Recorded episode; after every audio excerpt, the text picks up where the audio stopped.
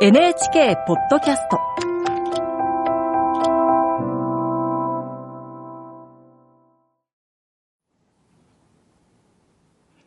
こんばんは、作家の高橋源一郎です。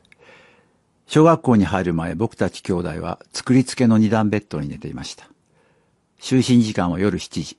僕は上のベッド、弟は下のベッドに入ります。おやすみなさい。僕たちがそう言うと母親がカーテンを引きました。それからは長い夜の時間。朝母親がカーテンを開けるまで勝手に開けてはいけないのです。その閉められたカーテンの中で僕は生まれて初めての秘密を持ちました。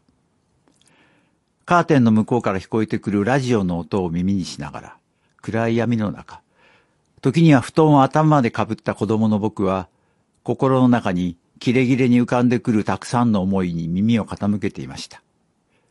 宇宙には果てがあるの？じゃあ果ての向こうには何があるの？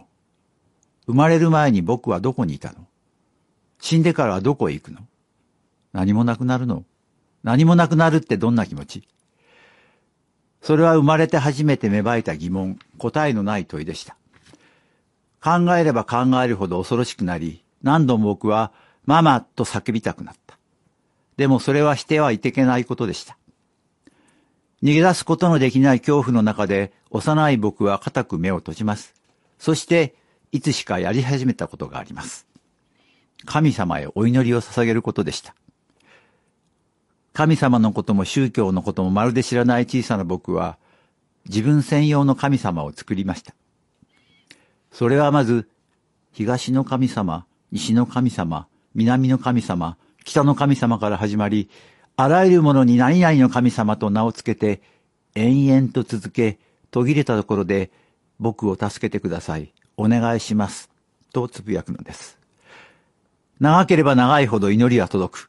そんなことを勝手に決めて、僕は毎晩祈っていました。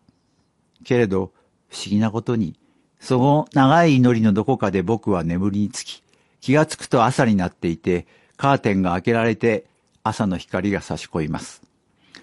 おはようと母が言い、僕がおはようと答える。夜のあの恐怖はもうどこにもありません。もちろん、あの神様のことなんかすっかり忘れています。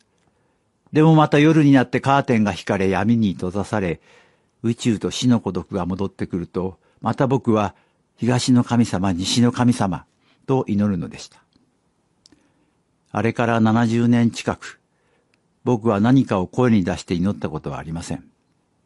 あの神様は何だったのでしょう？何者でもない僕を人間にするためにどこからかやってきたのでしょうか？